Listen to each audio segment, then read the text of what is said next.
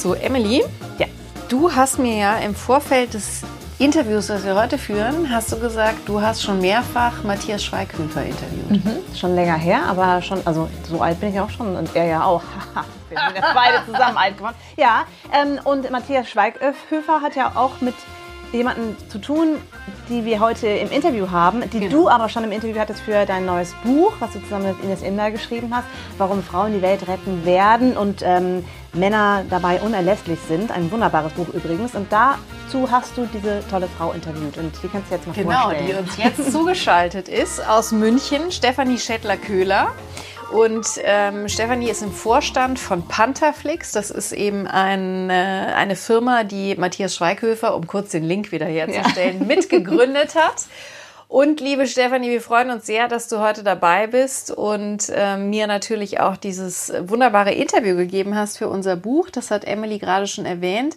Sag doch mal ganz kurz, was Pantherflix alles macht, weil ihr macht nicht nur große, tolle Filme, sondern ihr macht noch viel mehr. Ja, hallo ihr beiden. Ähm, schön, dass ich heute bei euch sein kann. Ähm, ja, Pantherflix äh, macht äh, ganz viele andere Sachen. Ganz klassisch sind wir als Filmproduktionsgesellschaft gestartet mit Matthias zusammen, der irgendwann einfach seine eigenen Filme machen wollte und nicht nur Schauspieler sein möchte. Aber wir haben in den letzten Jahren das Ganze vergrößert. Äh, wir haben unter anderem ganz frisch jetzt eine äh, Podcast äh, ähm, Firma gegründet. Äh, Wir haben eine Marketing-Agentur, die Creative Cosmos 15. Wir haben sogar unsere eigene Video-on-Demand-Plattform pantherflix.com. Ähm, Also ganz breit gefächert, alles so ein bisschen unter dem Dach. Entertainment, also uns ist wichtig, Leute äh, mit äh, guter Unterhaltung ähm, wirklich eine schöne Zeit zu äh, ermöglichen und äh, wenn das irgendwie dazu passt, äh, dann freuen wir uns immer, uns da auch zu erweitern und die Geschäftsfelder auszubreiten. Und du äh, hast auch, äh, du bist auch quasi erweitert, kann man das so sagen, aber auf jeden Fall hast du den Posten als COO ähm, im August ähm, letzten Jahres bekommen und äh, hast jetzt noch viel mehr Aufgaben. Und jetzt fragen sich vielleicht, erstmal herzlichen Glückwunsch dazu übrigens, Vielen Dank. aber jetzt fragen sich unsere Zuhörerinnen und Zuhörer wahrscheinlich auch, warum reden wir denn jetzt über, mit einer Filmproduktionsfirma, was hat denn das mit Nachhaltigkeit zu tun? Und das fragt man sich vielleicht auch, aber das kannst du uns jetzt mal erklären, wobei es so viele Anhaltspunkte gibt und wir könnten über so viel sprechen. Aber wie würdest du das einführen, das Thema Nachhaltigkeit und eine Filmproduktionsfirma, eine Podcastfirma, also alles, was Pantherflix so macht? Also Nachhaltigkeit ist ja in jedem Bereich wichtig. Und äh, ich habe das speziell, seitdem ich jetzt äh, im Vorstand bin, mir nochmal wirklich zum Thema gemacht. Wichtig ist mir da auch nicht nur die ökologische Nachhaltigkeit, sondern auch die soziale Nachhaltigkeit. Und das, ähm, da können wir in jedem Bereich besser werden. Und speziell im Filmproduktionsbereich muss man schon sagen, dass wir mit Wegwerfgeschirr, ähm, gerade aus Plastik, mit sehr vielen Reisen ähm, durchaus äh, in keinster Weise nachhaltig in der Vergangenheit waren. Also das ist einfach auch so ein bisschen der, der Produktionsart äh, ge- gegeben. Allerdings äh, gibt es Punkte, die wir da angreifen können und die wir besser machen können. Und genau das tun wir und versuchen wir, ähm, wie gesagt, speziell im Filmproduktionsbereich, weil da tatsächlich auch am meisten CO2 ausgestoßen wird, aber auch in unseren Haupthäusern. Ähm, da haben wir natürlich einen klassischen Bürobetrieb, da ist das ein bisschen einfacher und gerade auch nochmal durch Corona haben wir gemerkt, dass ähm, natürlich auch nicht jede Reise notwendig ist ähm, und äh, dass, wenn wir reisen, das Ganze mit der Bahn machen, äh, vor allen Dingen äh, innerdeutsch, was so immer unsere Lieblingsstrecke Berlin-München ist ähm, und das funktioniert mit der Bahn natürlich ähm, hervorragend. Deswegen, also das ist ähm, in jedem Bereich wichtig und speziell, was die Produktion betrifft, nochmal besonders. Lass uns da doch nochmal konkreter drauf eingehen, weil das ist ja auch so Filmproduktion, ne? Da läuft man im Zweifel an der Straße dran vorbei und denkt sich, es ist immer irgendwie ein Stück weit aufregend. Also selbst für mich, finde ich, die lange Jahre ja Fernsehen gemacht hat, die denkt immer, ah, da muss ich nochmal genauer hingucken, was wird denn da gedreht? Und es hat auch so ein Stück weit natürlich was total Cooles, ne? Also deswegen auch meine Frage, welche Veränderungen habt ihr da durchgeführt und wie haben auch die äh, ganzen Set-Beteiligten und nicht zuletzt natürlich die Schauspielerinnen und Schauspieler darauf reagiert, wenn du denen plötzlich sagst, ja, Schnucki, äh, bislang sind wir immer alle geflogen, aber jetzt probieren wir es mal mit der Bahn. Das ist tatsächlich sehr spannend. Und ich sage mal so, es ist auch noch nicht zu 100 Prozent umgesetzt. Das müssen wir auch sagen. Und das ist auch von Produktion zu Produktion manchmal leichter, manchmal schwerer. Wenn wir jetzt zum Beispiel eine Reiseproduktion haben, wo wir in drei verschiedenen Bundesländern drehen oder geschweige denn, wir haben äh, letztes Jahr einen Film gedreht in Bulgarien, wo wir natürlich unsere deutsche Crew zum großen Teil mitnehmen, vor allen Dingen natürlich die Schauspieler, ähm, ist das natürlich wiederum schwieriger mit der Bahn, als äh, das, äh, wenn wir, wie gesagt, in, an einem Ort in, in München zum Beispiel das Ganze umsetzen. Ähm, das ist definitiv noch ein Prozess und wir sind, gehen auch so langsam drüber, äh, über, dass wir wirklich sagen, wir müssen Punkte auch in die Verträge aufnehmen. Also, dann, dass man es wirklich nochmal festgeschrieben hat, dass es Flugreisen äh, fast nicht mehr gibt, wenn es, wie gesagt, eine Alternative gibt, die äh, unter äh, fünf Stunden liegt mit dem, mit dem Zug. Und das ist äh, tatsächlich äh, so eine Transformation, die wir gerade machen. Aber es kommt trotzdem gut an. Also, die einfachste Sache zum Beispiel ist, dass es keine Plastikbecher mehr gibt ähm, und keine Pappteller. Äh, das ist, also wir haben ein ordentliches Catering und da kann man auch ganz normal mit Besteck und Tellern äh, essen und es gibt tatsächlich, das ist so das Goodie, was glaube ich jetzt alle Filmschaffenden zu hundertfach tatsächlich schon zu Hause haben, nämlich einen To-Go-Becher, aber natürlich aus, aus festem Material sozusagen und wiederverwendbar. Und äh, das äh, sind, sage ich mal, die leichten Sachen. Beim Catering ist es auch spannend, weil da sind wir sozusagen, kommen wir wir von einem Wedgie Day in der Woche zu tatsächlich ähm, vier Wedgie Days. Und da merkt man dann auch so, ähm, also viele sind äh, ja immer nach vorne heraus und nach, nach, nach außen immer bereit zu sagen, ja, Klimaschutz ist wichtig. Und wenn man dann sagt, es gibt übrigens nur noch mal einmal in der Woche Fleisch, dann gerade so Beleuchter oder Bühnenmänner sagen dann so, äh, warum das? Warum gibt's hier kein ordentliches Essen mehr? Also das ist schon, ist schon lustig zu sehen. Äh, und da muss man tatsächlich auch noch viele Gespräche führen. Dasselbe mit äh, Dispos ausdrucken. Also die Dispo, was am nächsten Tag passiert, jeder hat sein Telefon und jeder guckt alles auf seinem Handy an und dann wird sich beschwert, warum man denn nicht äh, die Dispo auch noch ausgedruckt bekommt. Was ja wirklich oldschool ist. Aber äh, man muss Gespräche führen und es ist tatsächlich, äh, läuft nicht wie geschnitten Brot, sondern es ist äh, tatsächlich schwierig. Wie viel wird da gesteuert von so den, den großen Schauspielern, die jetzt berühmt sind zum Beispiel. Also jetzt, ich komme jetzt darauf, weil jetzt in der Musikindustrie ist ja zum Beispiel so, dass Coldplay oder auch große Bands, auch Foo Fighters zum Beispiel, ähm, ihre Tours nur noch klimaneutral veranstalten wollen und das wirklich auch laut und, und stark sagen, dass, also dass auch die Zuschauer wissen, die zahlen vielleicht ein bisschen mehr für die Karte, aber dafür äh, ist es halt nachhaltiger. Wie viel kommt dann von außen? Also dass zum Beispiel ein Schauspieler oder vielleicht auch der Regisseur oder der Beleuchter sagt, ich würde ganz gerne an einem Set arbeiten, wo nachhaltiger gearbeitet wird. Vielleicht kann ich da noch zufügen, weil das finde ich auch ganz spannend. Ich habe in einem anderen Podcast in der Produktion äh, mit ganz vielen äh, Schauspielerinnen und Schauspielern auch gesprochen. Matthias Matschke beispielsweise war dabei, der sehr engagiert ist bei dem Thema. Dann auch Feline Roggern, die zusammen mit äh, anderen Schauspielerinnen und Schauspielern auch selbst eine Initiative gegründet hat zum Thema Klimaschutz auch am Set. Ähm, also das vielleicht noch so als ähm, weiterer Hinweis dafür, dass da, glaube ich, auch einiges aus der Richtung der handelnden Person selbst kommt. Definitiv. Also es gibt die Schauspieler äh, und auch Regisseure, die da großen Wert drauf legen.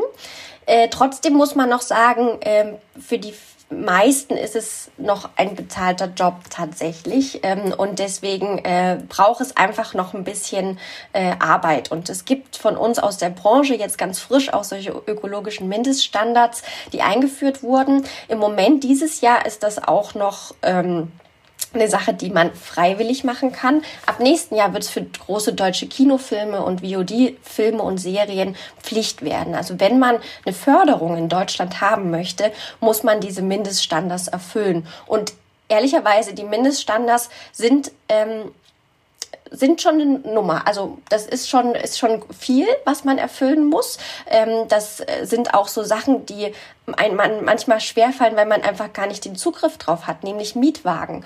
Äh, man braucht natürlich äh, LKWs zum Transport und auch Sprinter und alles Mögliche, aber ähm, das ist gar nicht so einfach, das als E-Auto von den Verleihern zu bekommen. Also es hapert manchmal wirklich noch an der Verfügbarkeit auch von, also keinen Dieselgeneratoren mehr und so. Also das sind Sachen, da muss man sich trotzdem so herantasten als Branche. Mindeststandards sind super und es, man muss damit auch starten.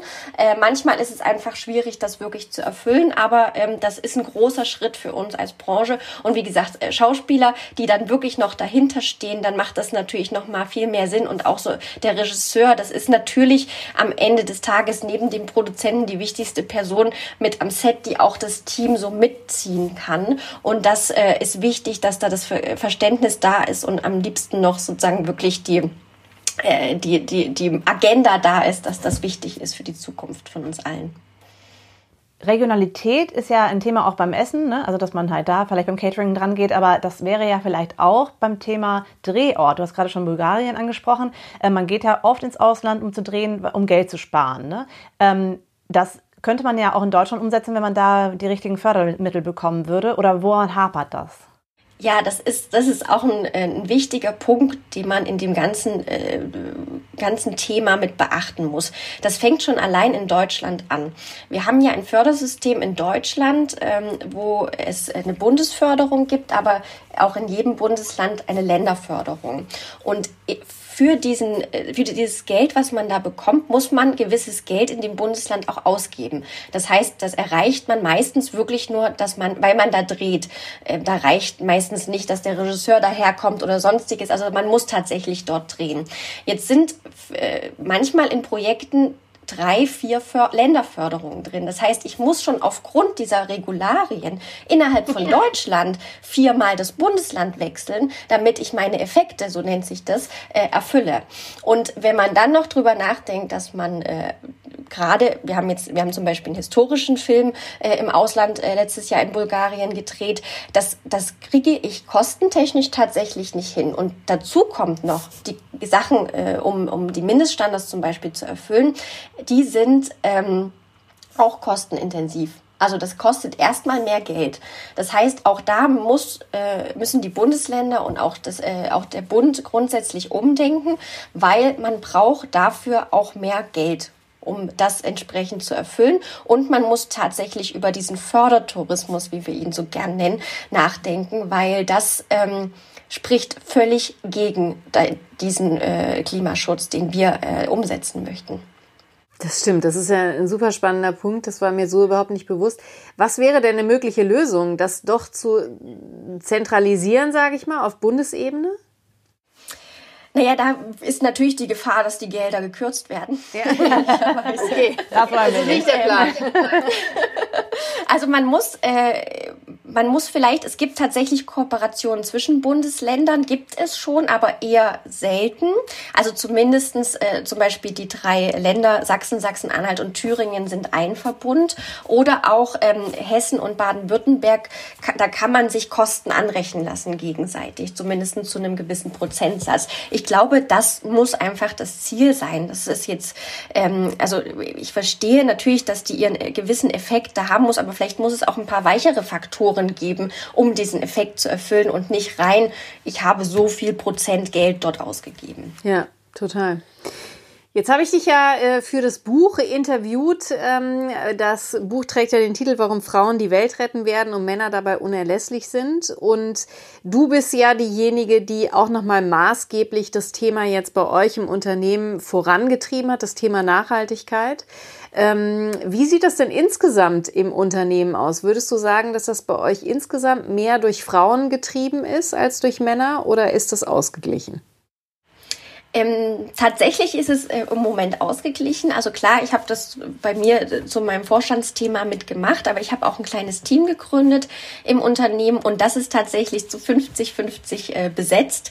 Ähm, und wir tauschen uns regelmäßig aus, äh, was, was haben wir schon umgesetzt, wie funktioniert das, wo müssen wir vielleicht noch feintunen. Also das ist tatsächlich ganz ausgeglichen. Auch bei der Besetzung der Sachen, also wenn ihr jetzt einen Film besetzt, achtet ihr darauf, dass äh, irgendwie 50-50 Frauen eingesetzt werden? Das ist auch ein sehr spannendes Thema. Also deswegen hatte ich auch gesagt, soziale Nachhaltigkeit, auch das Thema Diversität ist uns sehr wichtig. Wir haben äh, erst vor kurzem ein erstes Brainstorming zu dem Thema gehabt, weil ähm, es ist natürlich so, wenn man jetzt mal auf die Filme aus der Historie von Pantaleon schaut. What a Man zum Beispiel ist alles andere als divers. Wir haben einen weißen Mann Äh, wir haben ein, natürlich eine Frau als G, also, also als Nebenpart oder als sozusagen äh, Love Interest. Die spielt aber auch eher eine untergeordnete Rolle. Also wir können da definitiv aus der Vergangenheit uns äh, verbessern. Das tun wir auch schon. Also natürlich auch was die Themen anbelangt. Aber ähm, wir können uns da verbessern. Aber wir haben intern diskutiert, sollen wir eine Quote festschreiben, die wir erfüllen. Ähm, es gibt zum Beispiel von der UFA, äh, große Produktionsfirma in Deutschland, gibt es eine Selbstverpflichtung, die die letztes Jahr herausgegeben haben, ähm, sozusagen die, die prozentuale Verteilung auch in Filmprojekten und Serienprojekten anzusetzen, äh, die in der deutschen Gesellschaft herrschen. Also da geht es nicht nur um das Thema Frauen, äh, sondern da geht es auch um äh, Person of Color, da geht es auch, äh, auch um Menschen mit Beeinträchtigungen. Beschäftigung. Und das haben wir diskutiert. Und wir sind ähm, zum Schluss gekommen, dass wir uns im Moment äh, keiner Quote unterwerfen äh, möchten. Ähm, und äh, dass wir jetzt auch dass wir keine Selbstverpflichtung rausgeben. Jetzt kann man sagen, warum tun die das nicht? Wollen die das nicht irgendwie umsetzen? Ähm, doch, wir wollen das definitiv umsetzen.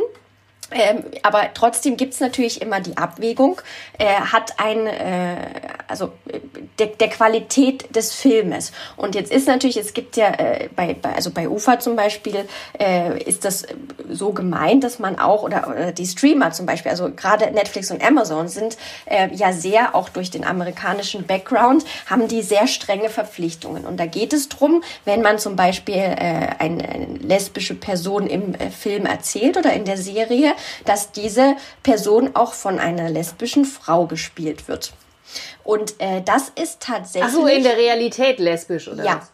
Ja. Ah, okay. Und das ist, äh, und jetzt gab es ja die wunderbare äh, Act-Out-Kampagne in der Süddeutschen Zeitung auch vor äh, gut anderthalb, zwei Jahren, ähm, wo sich auch ähm, Schauspieler und Schauspielerinnen geoutet haben. Ähm, äh, dass sie sozusagen äh, also quer sind.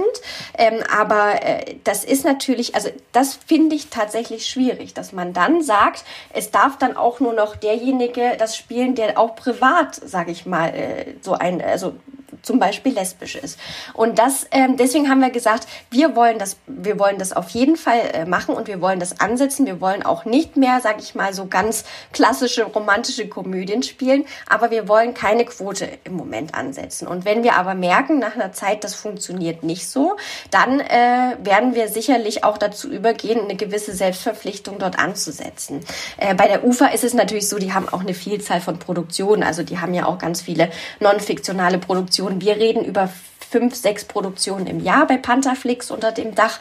Ähm, und da äh, geht es jetzt erstmal darum, dass jeder dafür sensibilisiert ist und entsprechend die Sachen wirklich bei jedem Projekt, was man entwickelt, mitdenkt ist auf jeden Fall sehr komplex und sehr schwierig, da die richtige Entscheidung zu treffen. Vor allen Dingen, also die Frage, ob man lesbisch ist oder nicht, geht ja auch niemandem was an. Also, dass ich sagen muss, ich bin lesbisch, um die Rolle zu bekommen, ist ja, das, das, das ist ja das ist genau total das, schwierig. also, ja.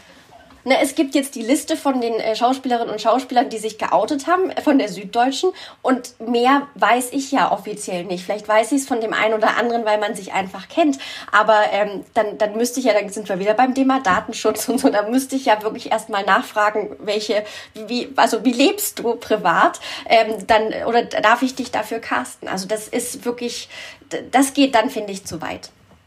Aber, ja, Wahnsinn, das ist so ein bisschen wie die, wie die Einstellungsfrage, äh, wollen Sie denn Kinder haben? Ne? Also eigentlich geht das nicht. Ja, also ja. Ähm, das ist wirklich äh, super spannend, also was das alles. Und was tatsächlich noch dazu kommt, ähm, bei den Schauspielern ist das jetzt vielleicht nicht so, da gibt es tatsächlich sehr viele, äh, auch in, in Deutschland. Äh, oder, äh, aber tatsächlich haben wir ja auch noch das Thema Fachkräftemangel. Und ähm, wenn ich jetzt auch ein diverses Team zusammenstellen will, und ich merke das ja, man, mir fällt das ja selber schwer, bei Pantherflix selber schon ein diverses Team aufzustellen. Also ähm, erstens äh, da auch wieder die Frage, äh, was frage ich in einer Bewerbung?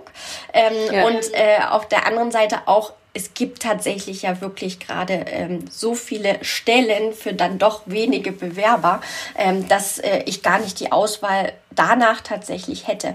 Und äh, das ist am Filmset dasselbe. Ne? Also wir haben schon, also wir selber noch nicht, aber es mussten schon Produktionen abgesagt werden, weil kein Team mehr zusammengefunden wird. Und wenn ich dann noch sagen muss, okay, 50 Prozent davon müssen Frauen sein, so und so viel Prozent People of Color, das ist in der Realität einfach im Moment nicht abbildbar.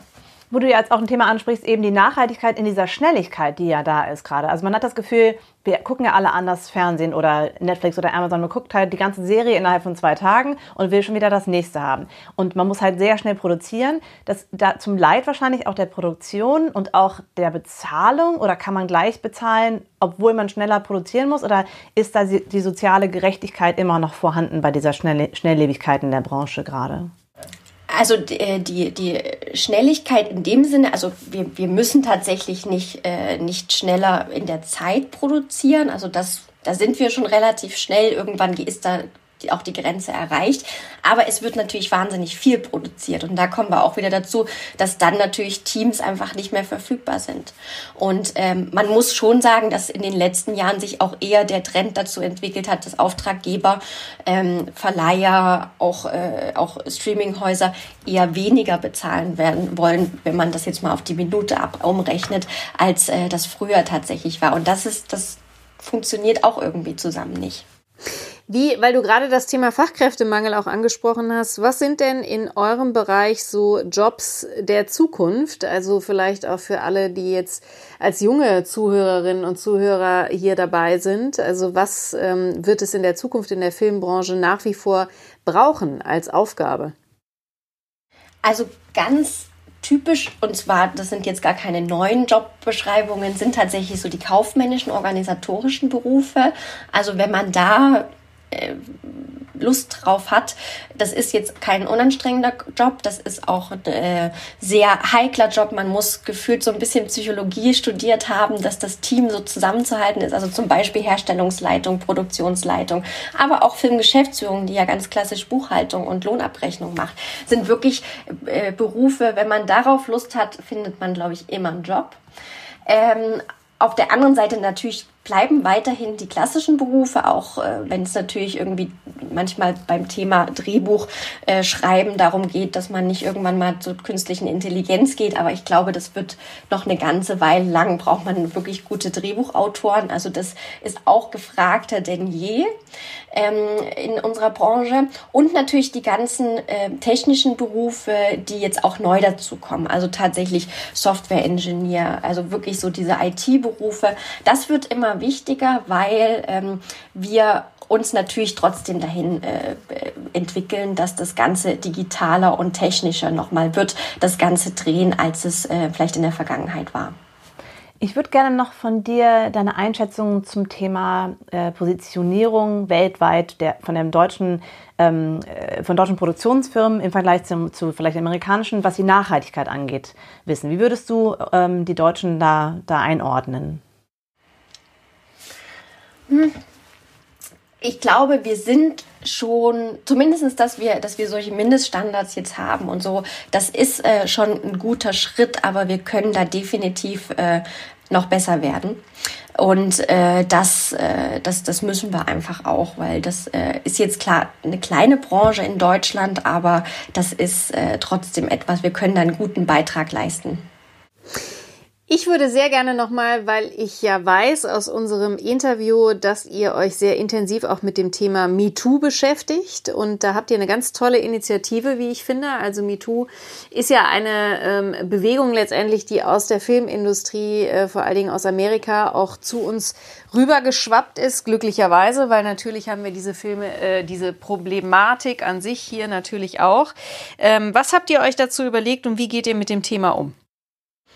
Wir ähm, arbeiten da äh, mit äh, der Vertrauensstelle Themis auch zusammen, ähm, die sich sozusagen ähm, gerade im Bereich Filmindustrie da auch gegründet hat. Und äh, wir haben das tatsächlich äh, schon einfach nur, wenn man bei uns einen Vertrag unterschreibt, äh, schon als Anlage mit dabei, dass man unterschreibt, dass man entsprechend äh, die, die Punkte beachtet, äh, was sozusagen alles unter MeToo entsprechend fällt.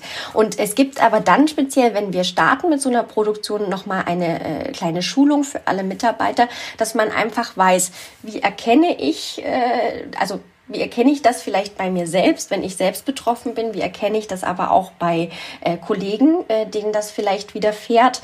Äh, wen kontaktiere ich äh, in der Produktion selbst? Wir haben auch hier äh, Personal und, und Verantwortliche und Ansprechpartner, die äh, geschult sind, da entsprechend auch umzugehen, weil das ist natürlich auch immer eine schwierige Situation. Ne? Also man hat dann immer zwei Seiten und meistens sind es dann zwei Menschen, die keine Zeugen haben und äh, jeder erzählt es natürlich aus seiner Perspektive. Also das ähm, sind ganz wichtige Themen, die wir von Anfang an bei jeder Produktion auch wirklich äh, aufsetzen und äh, die Leute nochmal wirklich darauf aufmerksam machen, dass das bei uns auch wirklich nicht toleriert wird. Und wie kommt das an? Also wird das von allen angenommen? Auch von, ich sage mal, den, den typischen klischeebehafteten alten weißen Mann, der da den Vertrag unterschreibt? Ja, sonst darf er nicht bei uns arbeiten. Nein, aber wird das diskutiert? Also, oder wird da, werden da so doofe Sprüche gemacht? Oder ist das schon so ähm, angekommen, dass man da keine doofen Sprüche mehr macht? Nee, tatsächlich ist das schon gut angekommen. Sehr gut. ja. Sehr ja, schön. Wahnsinn. Ne? Ja. Müssen wir eigentlich, frage ich mich jetzt gerade, MeToo müssen wir nicht erklären, ne? Ja, wenn, ich hoffe nicht. Also, wenn das einer von euch, der gerade zuhört, äh, nicht kennt, nicht weiß, was es ist, googelt doch einmal selber oder schreibt uns eine E-Mail, dann würden wir das vielleicht nochmal noch, noch direkt erklären. Ja, Wahnsinn. Ähm, was habt ihr für Visionen zum Thema Nachhaltigkeit im Unternehmen? Also um das nochmal abschließend so, das finde ich immer ganz schön, so, ein, so ein Ausblick. Habt ihr euch irgendwas selbst vorgenommen? Also du hast ja einiges jetzt schon angesprochen und auch, dass ihr in allen Bereichen immer noch besser werden wollt. Ähm, aber gibt es irgendein ganz konkretes Ziel? Also bei der äh, ökologischen Nachhaltigkeit äh, ist es wirklich so, dass wir unseren äh, Beitrag leisten wollen, hier eine nachhaltigere Zukunft auch für unsere Kinder und Enkel und was auch immer sozusagen zu kreieren. Es ist ähm, wir sind tatsächlich gerade dabei und deswegen, äh, das ist ja jetzt, äh, jetzt kein ganz neues Thema bei uns, weil gerade in der Filmproduktion äh, sind wir das Thema ökologische Nachhaltigkeit schon länger angegangen, aber jetzt nochmal seit August tatsächlich nochmal mehr im Fokus auch von uns äh, als Unternehmen sind wir gerade dabei, wirklich nochmal unsere Ziele aufzusetzen, also wirklich auch mit, mit Zahlen zu hinterlegen und zu sagen, okay, so viel CO2-Ausstoß wollen wir nur, äh, nur im Jahr äh, wirklich machen und wenn wir sie machen, weil wir werden sie nicht vermeiden, ne? also das das, das muss man auch dazu sagen. Es wird nicht dazu kommen, dass wir äh, produzieren, weil dann können wir auch das Geschäft einstellen, ehrlicherweise. Also wenn wir sagen, wir wollen kein CO2 ausstoßen, das funktioniert nicht. Aber wenn wir es ausstoßen, dann wollen wir es auf jeden Fall dann auch kompensieren, entsprechend mit, äh, mit Projekten, die wir da unterstützen. Ähm, tatsächlich sind wir gerade dabei, diese Ziele wirklich in Zahlen äh, zu verpacken. Deswegen, äh, das, äh, das kann ich gerade im Moment tatsächlich noch nicht sagen, weil wir auch noch ein paar Daten einfach sammeln sammeln müssen über die Jahre. Ähm, was haben wir in der Vergangenheit ausgestoßen? Deswegen, das fällt mir gerade noch ein bisschen schwer. Aber wichtig ist, dass wir das Thema angehen, dass wir das in die Köpfe kriegen, ähm, dass es einfach zu einer Selbstverständlichkeit auch wird, äh, dass man äh, nach, ökologisch nachhaltig lebt und auch entsprechend arbeitet und dass Pantherflix einfach auch dafür steht.